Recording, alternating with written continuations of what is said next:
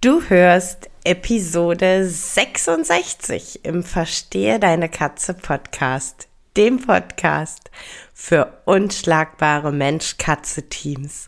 Heute möchte ich noch mal ein bisschen mehr auf das Thema Bindung eingehen, warum das so sehr mein Lieblingsthema ist und ähm, wie das Thema Bindung meine ja, komplette Arbeit mit dir zum einen prägt, ähm, aber zum anderen auch zu etwas, ich sag mal, Besonderem macht.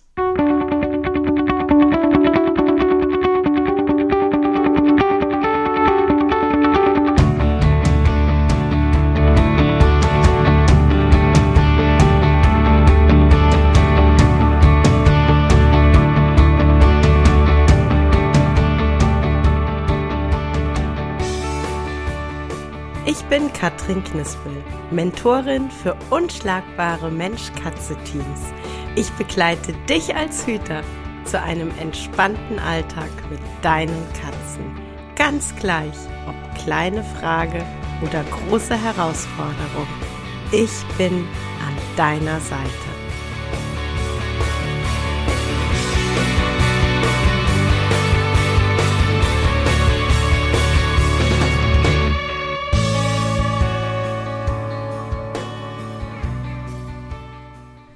Hallo, schön, dass du reinhörst. genau, das Thema Bindung.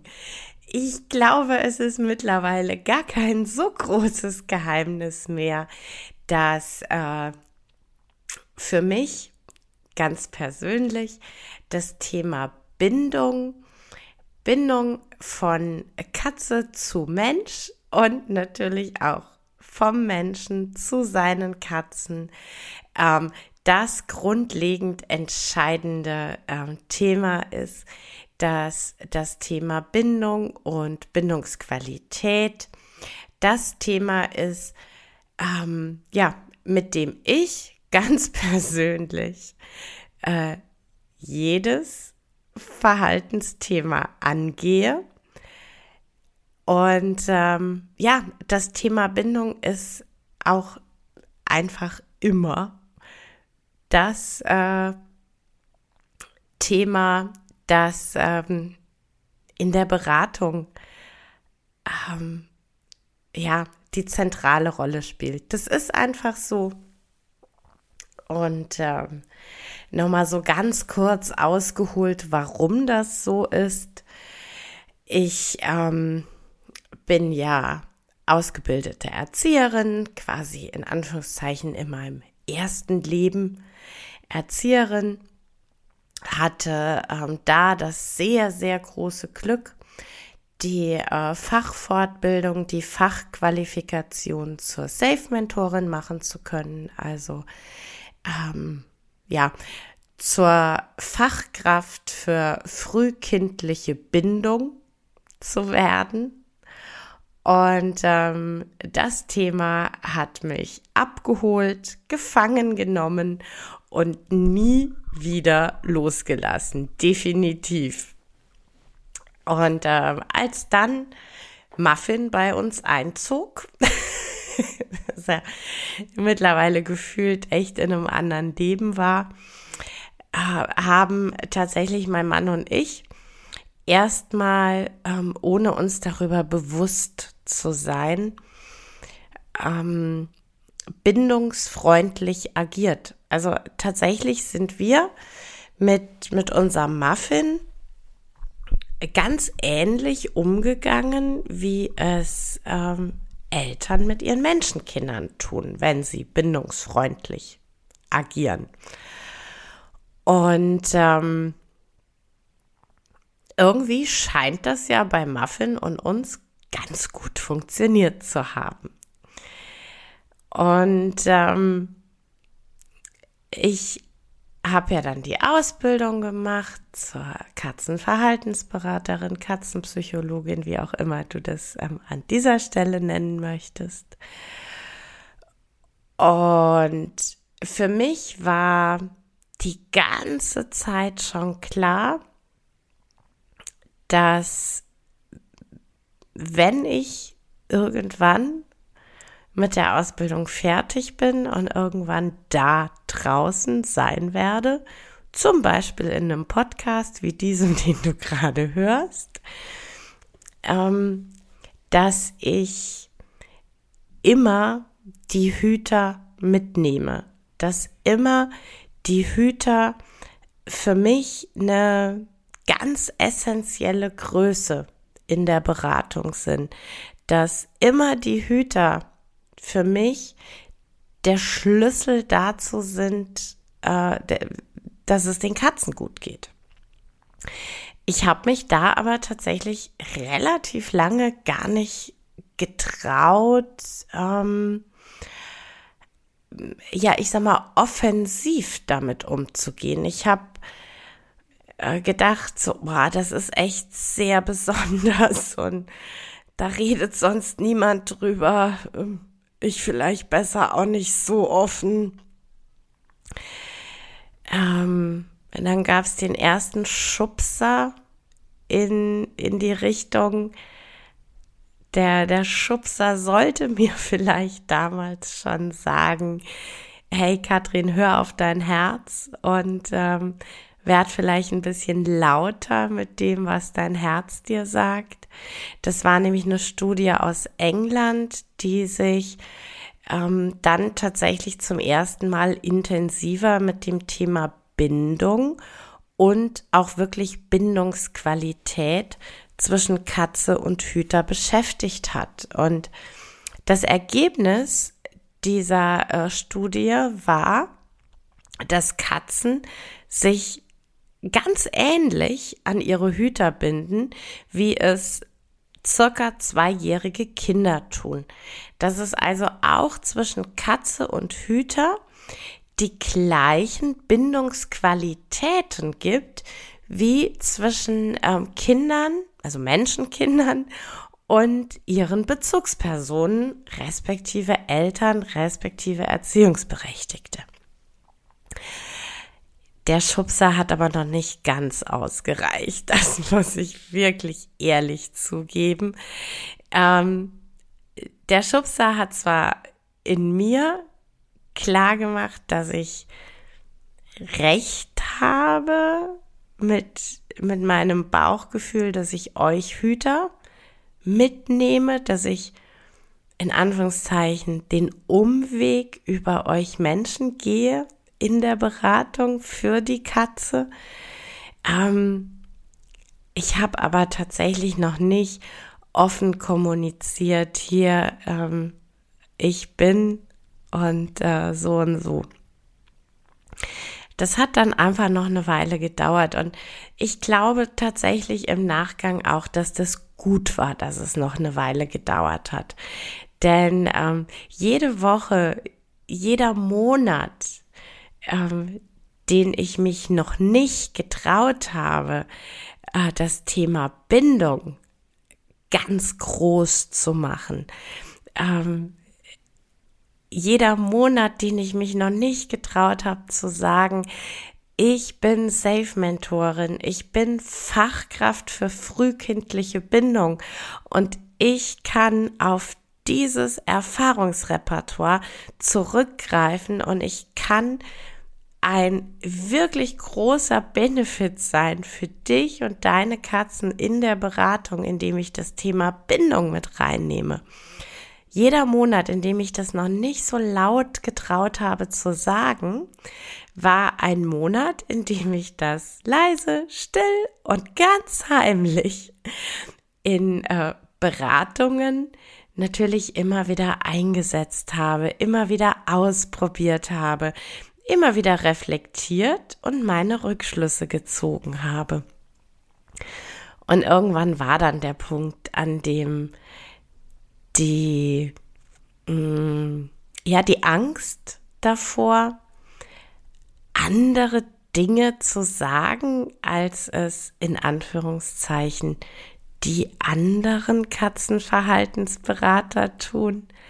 Äh, irgendwann war diese Angst nicht mehr so groß wie der, der Wunsch, der, der unbedingte Wille, äh, ja, ich sag mal so ein bisschen überspitzt, dir ins Gesicht zu rufen, ich will mit dir bindungsfreundlich arbeiten, für deine Katzen, für dich. Ähm, dieser Wunsch quasi aus meiner stillen Ecke rauszukommen, dieser Wunsch, ähm, ein Thema auszusprechen, meine Wahrheit auszusprechen, ähm, der war dann irgendwann tatsächlich größer als meine Angst. Und die Stimme im Kopf und vor allem die Stimme im Herzen, die wurde dann so viel lauter als äh, der kleine Kobold-Zweifel, der auf meiner rechten Schulter sitzt und ähm, gelegentlich über meine ähm, Ideen und Einfälle lacht. Und ähm, was bedeutet das jetzt eigentlich für dich? Und was ist da eigentlich ähm, so dieses große Thema, ähm, was Verhaltensberatung bei mir und das Arbeiten mit mir so ein bisschen anders macht?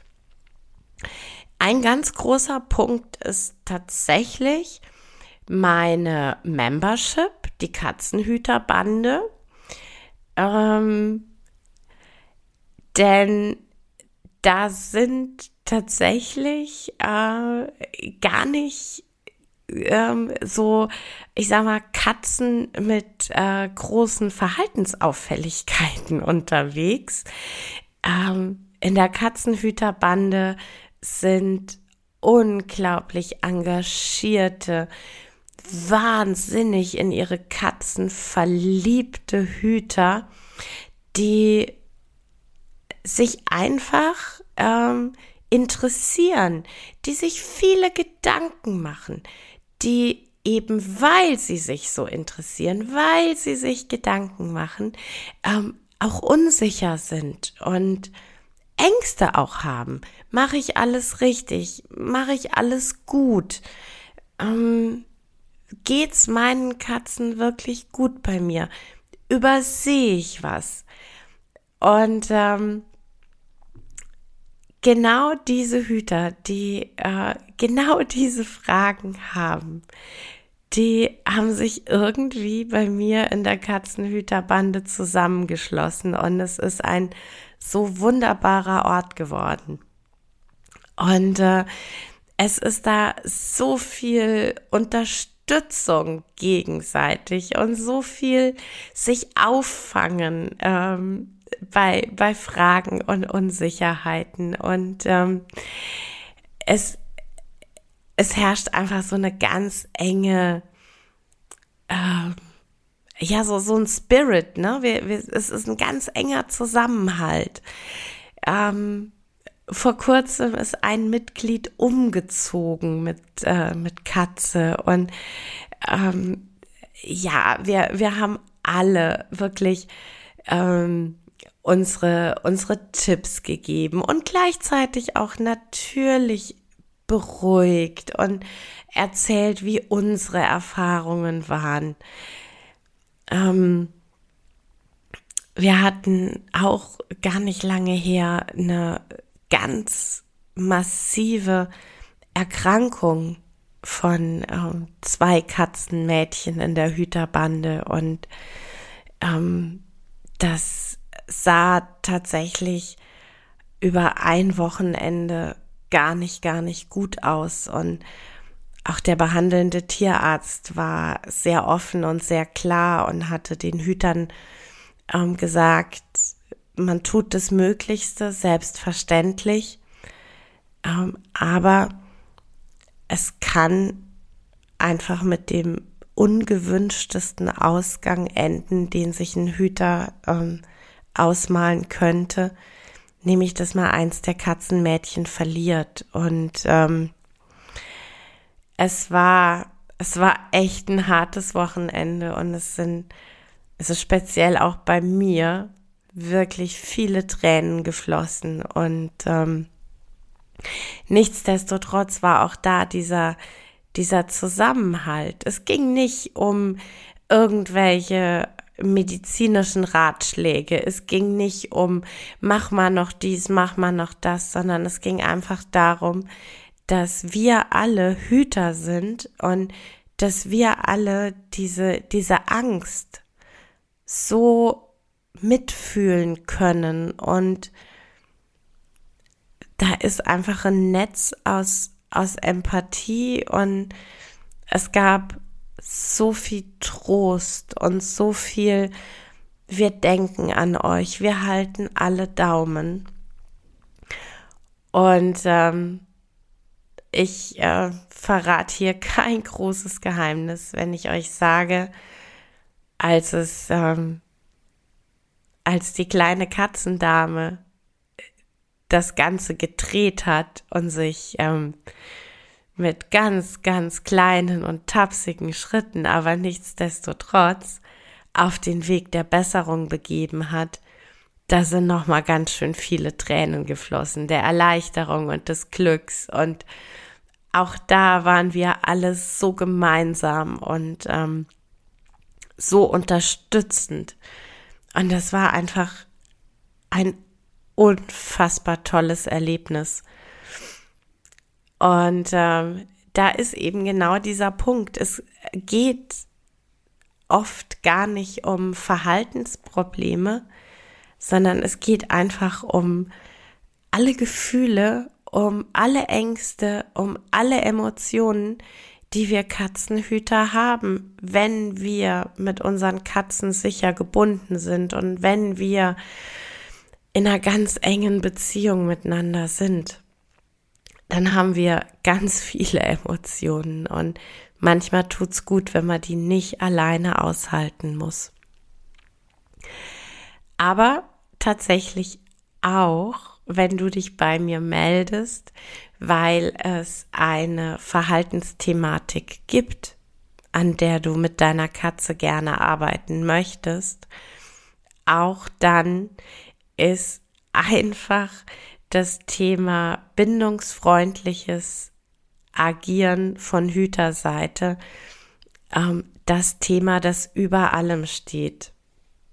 Und da ist es dann einfach, ich sag mal, mit mir zu arbeiten, so ein bisschen special, ähm, weil es eben so ist, dass wir den Weg gehen, dass im im allerersten Schritt wir gucken, dass du verstehen und akzeptieren kannst, warum deine Katze das Verhalten zeigt, das sie zeigt.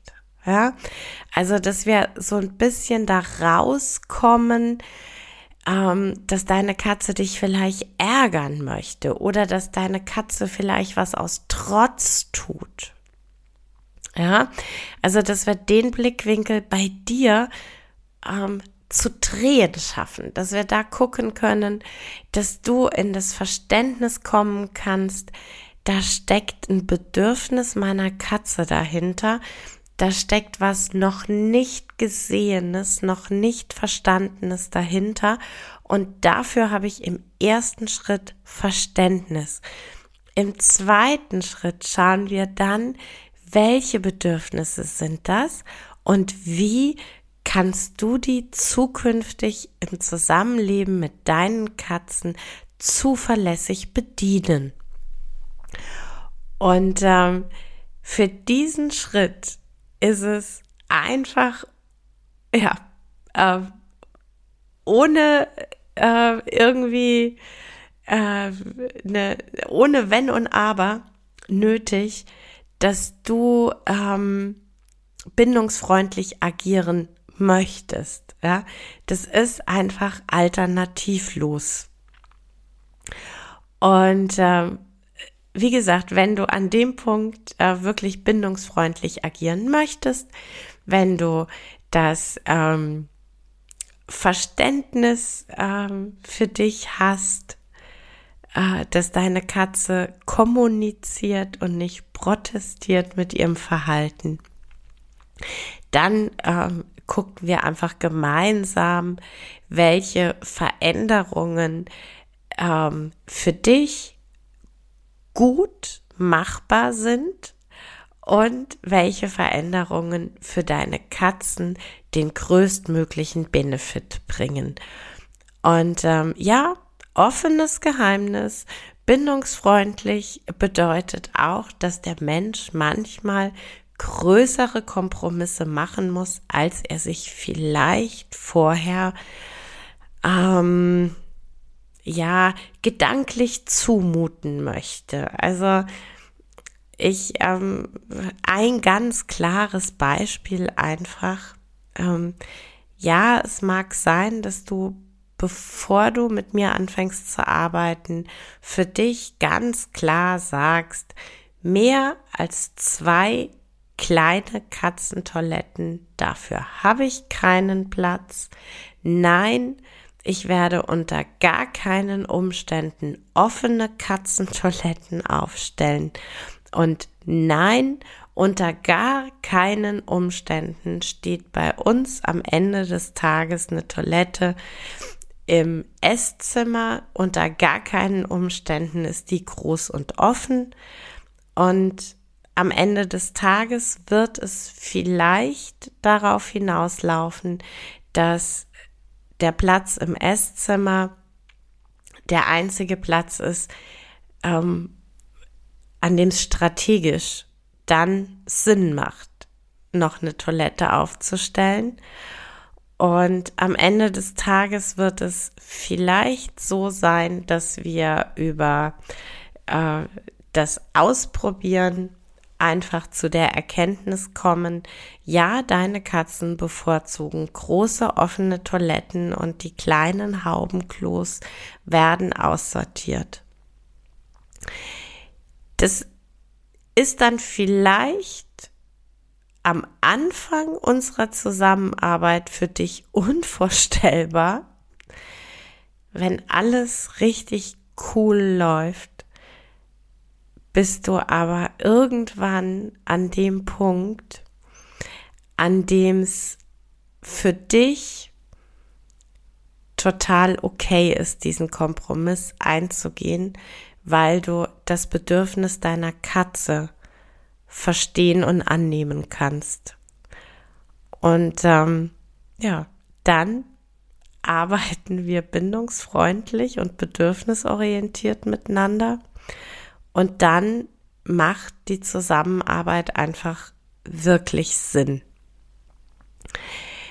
Die Zusammenarbeit macht immer dann keinen Sinn, wenn der Blick auf das Tier noch nicht so da ist und ähm, wenn noch nicht so da ist, dass es eben äh, nicht darum geht, dass dein Tier funktioniert, wie du es gerne möchtest, sondern dass es darum geht, wahrzunehmen, dass ähm, hinter dem, was wir Menschen als äh, Verhaltensproblem wahrnehmen im direkten Zusammenleben, dass dahinter eben noch nicht gesehene und noch nicht erfüllte Bedürfnisse stehen, ähm, und dass es da dann wirklich einfach an uns Menschen liegt, zu gucken, wie wir diese Bedürfnisse erfüllen können. Und ähm, das geht eben einfach wirklich nur mit ähm, bindungsorientierten Hütern. Und ähm, das ist, ja, ich habe ja gesagt, ähm, ich spreche nochmal drüber, was bei mir so ein bisschen das Besondere ist. Das ist eben der, ähm, der Grundstein meiner Arbeit. Das ist das Thema, was immer oben drüber ist. Ähm, mir geht's immer darum, dass nicht diese über alles gehasste, unmögliche Toilette jetzt auch noch im Esszimmer steht und jetzt was ganz fürchterliches auch noch passiert ist, was du dir so nie hättest vorstellen können. Und eigentlich werden die negativen Emotionen auf deine Katze immer größer, Denn ähm, nicht nur, dass sie unsauber war, nein, jetzt hast du auch noch so eine scheiß offene, riesige Toilette im Esszimmer stehen, weil die Knispel dir das gesagt hat, die hat aber eh einen am Schwimmer. Ähm, so wird halt tatsächlich nicht, nicht ein Schuh draus, noch nicht mal eine Sandale. Ähm, der Weg, den ich beschreiten möchte, ist immer der, dass du sagst, ich kann es zum einen auf rationaler Ebene total gut verstehen, warum es für meine Katze so wichtig ist, dass diese Art von Toilette an diesem Platz zusätzlich steht. Ähm, und dass du es ja einfach in deinem Herzen wahrnehmen kannst, dass äh, diese Toilette an dieser Stelle nicht eine Einschränkung für dich und nicht ähm, noch eine Belastung für dich darstellt, sondern dass das etwas ist, was du aus Verständnis und Liebe heraus für deine Katze gerne zur Verfügung stellen möchtest. Dann sind wir bei bedürfnisorientierter und äh, bindungsfreundlicher Katzenhaltung. Ja, das war's für heute mit dem Verstehe deine Katze Podcast, dem Podcast für unschlagbare Mensch-Katze-Teams. Ich freue mich, wenn du den Podcast mit anderen Cat People teilst, wenn du äh, mir eine Bewertung dalässt oder einen Screenshot machst und bei Social Media teilst, mich und andere Cat People text. Ich danke dir für deine Unterstützung und wie immer am Ende von Verstehe deine Katze, knuddel deine Katzen.